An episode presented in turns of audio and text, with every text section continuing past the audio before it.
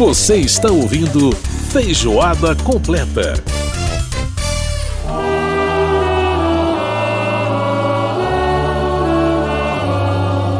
Estamos de volta com feijoada completa desta semana. Lembrando que você pode participar do nosso programa mandando para a gente seu e-mail através do rádio@câmara.leg.br. rádio@câmara.leg.br. Pode também falar com a gente pelo WhatsApp 61 999 78 90 80. É sempre muito bom receber suas críticas e sugestões.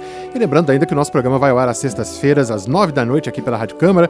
Tem reprise no sábado às nove e meia da manhã e você pode ouvir a gente pela internet no rádio.câmara.leg.br então através das nossas emissoras parceiras em todo o país e pela rede legislativa de rádio.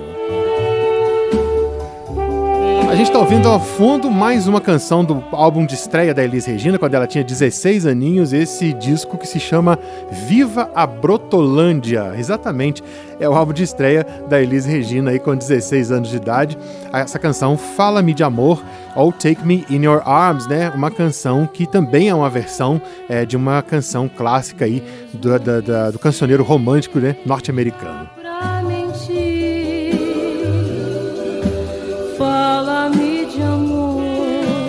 Muito bem, muito bem. Estamos aí com a nossa feijoada completa e agora é hora de falar de economia.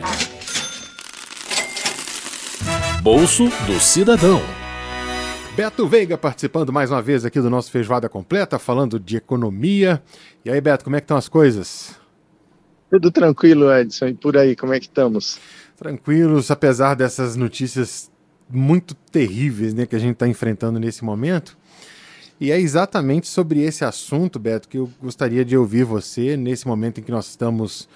É... Na verdade, assim, cada dia tem um fato novo, né? A gente a está realmente ainda com muitas questões em aberto, mas trabalhando aí com várias questões, né, como preço de combustível, tudo isso como consequência dessa invasão russa na Ucrânia e todas as consequências econômicas, as sanções que estão sendo aplicadas por vários países, enfim.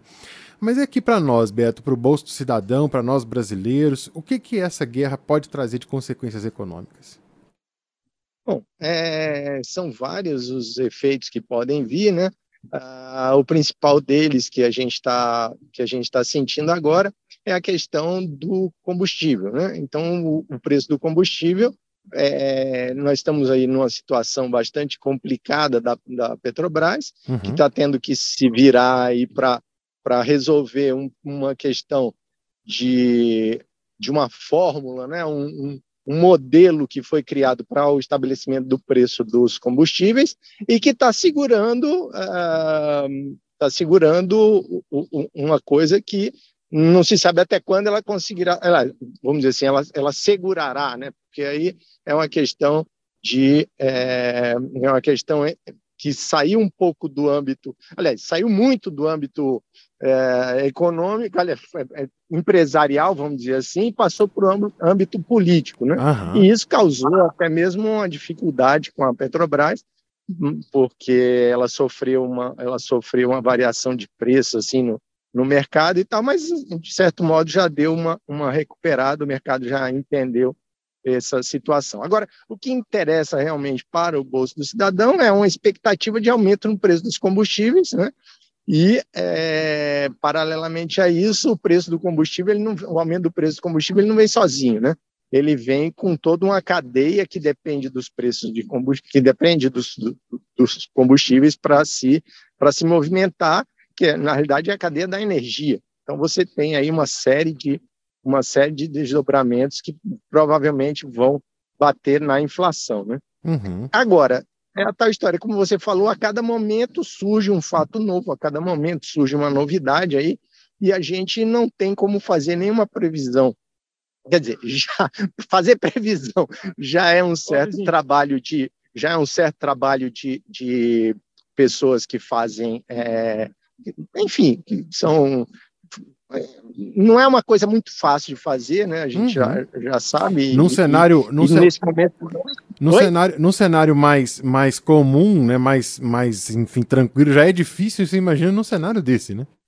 É, é um cenário que está acontecendo o tempo todo, acontecendo coisas novas. Então, todo tempo acontecendo coisas novas e que a gente não, não tem como é, como prevê. Ontem mesmo, aliás, é, essa semana mesmo, você teve uma situação que o níquel subiu absurdamente, né? E, enfim, é, teve um aumento de 100% em um dia, né? Numa, numa, numa operação financeira, vamos dizer assim, né? Uhum. Então, assim, é, são, são é, é, um, é um, o mercado ele não está tranquilo. Nós estamos num momento, ele, lógico, que é muito pior a guerra, obviamente, né? mas os efeitos que essa guerra tem trazido, elas, eles também estão é, sendo, se repercutindo no mercado, né?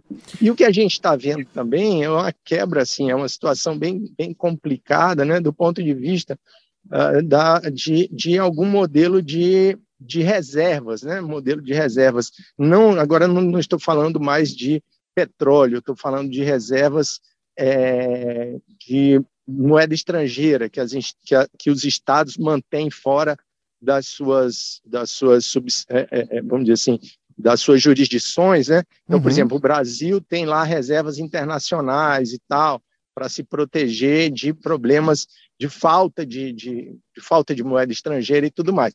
E a gente está vendo agora que isso é também uma coisa que vai ser discutida, vai ter que ser discutida mais na frente, porque é, as pessoas, aliás, os estados já, assim, como ficou demonstrado aí, não terão acesso a essas reservas. Uhum. Né? Então, em determinadas situações, existem situações que essas reservas não significarão nada, que é o caso que está acontecendo com a Rússia, e provavelmente isso vai, vai ter um impacto grande nesse, nessa discussão aí de, uh, de onde colocar reservas internacionais, essa coisa toda, né?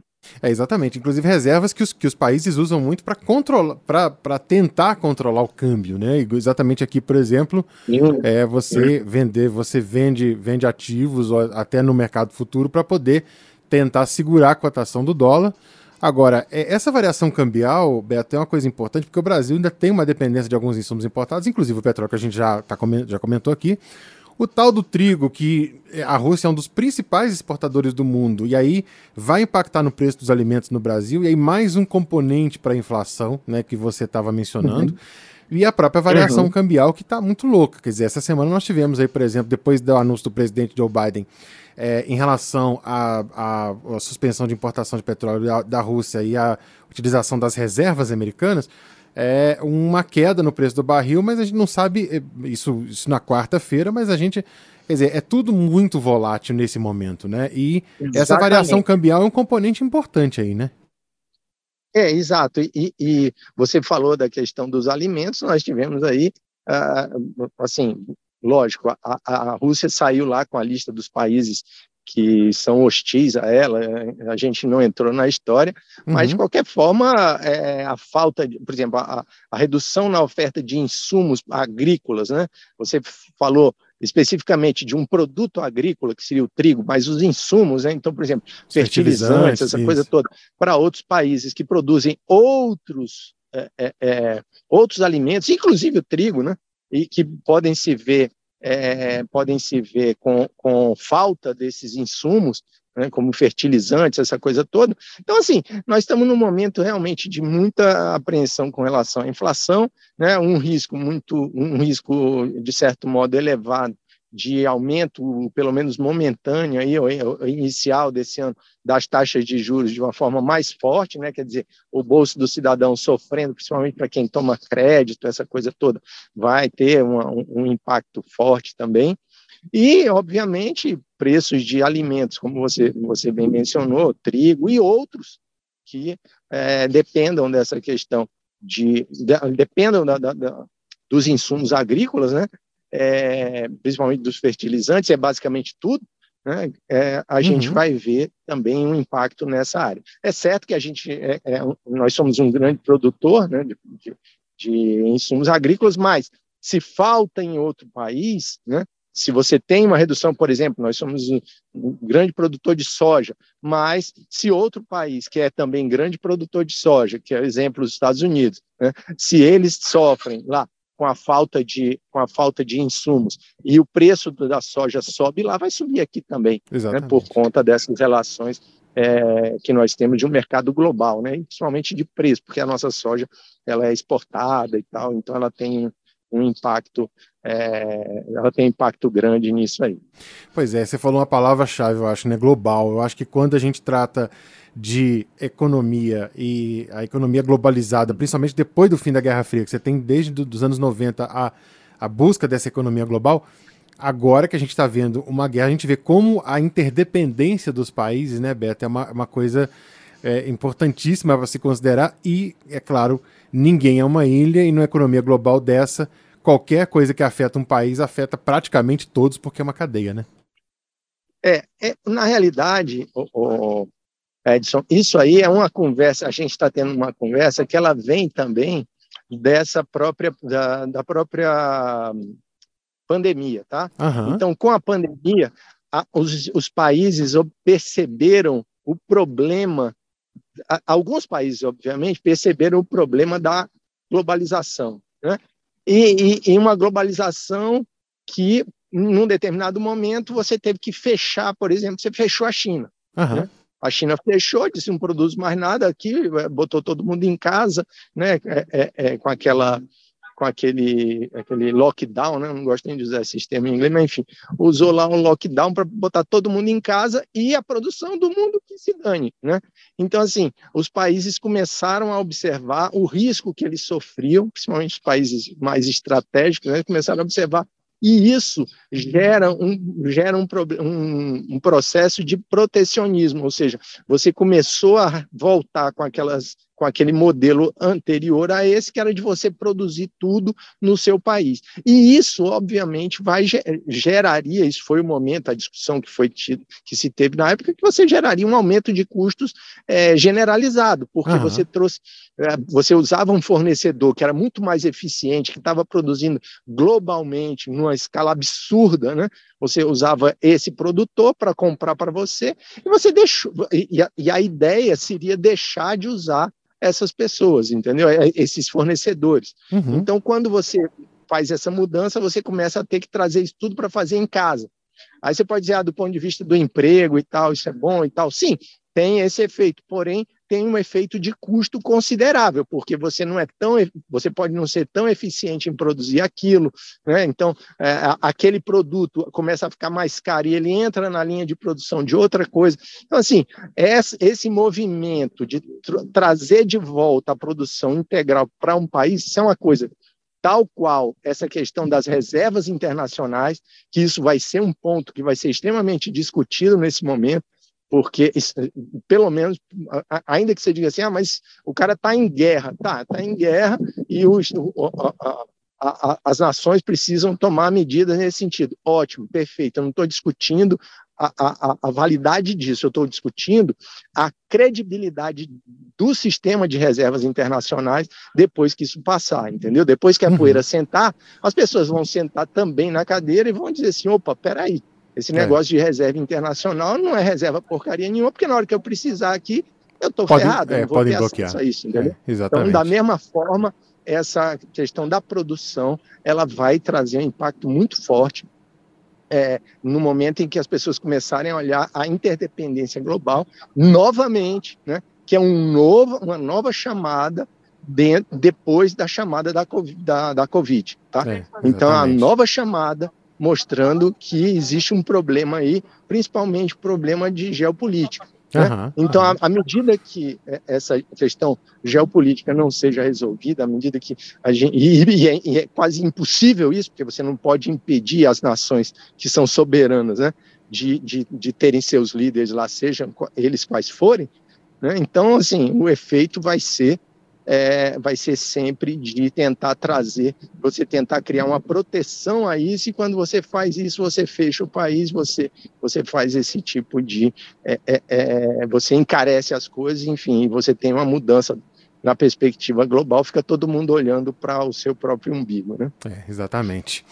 Muito bem, Beto Veiga participando aqui com a gente, fazendo uma análise desse, desse momento que a gente está vivendo, né, e a parte econômica dele, né, em relação à guerra entre Rússia e Ucrânia, todas essas questões que obviamente envolvem todo o globo, e a gente vai continuar acompanhando isso certamente. Beto, muito obrigado mais uma vez por participar aqui com a gente e contribuir certamente com, uma, com questões muito importantes que você levanta aí para nós, para o nosso ouvinte pensar um pouco também nessas questões todas e também estar tá preparado para o que vai acontecer, porque realmente a gente ainda está num momento muito incerto. Então, muito obrigado pela participação e um grande abraço para você.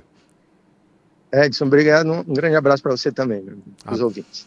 Muito bem, a gente ouviu a participação do Beto Veiga falando de dinheiro e dos nossos. Pois é, a gasolina subiu essa semana, gente. Ih, meu Deus do céu, tá difícil a coisa. Vambora, mas vambora. Bom, vamos ouvir uma musiquinha pra gente relaxar, né? Elis Regina, Babyface. Babyface, esse rostinho lindo, babyface.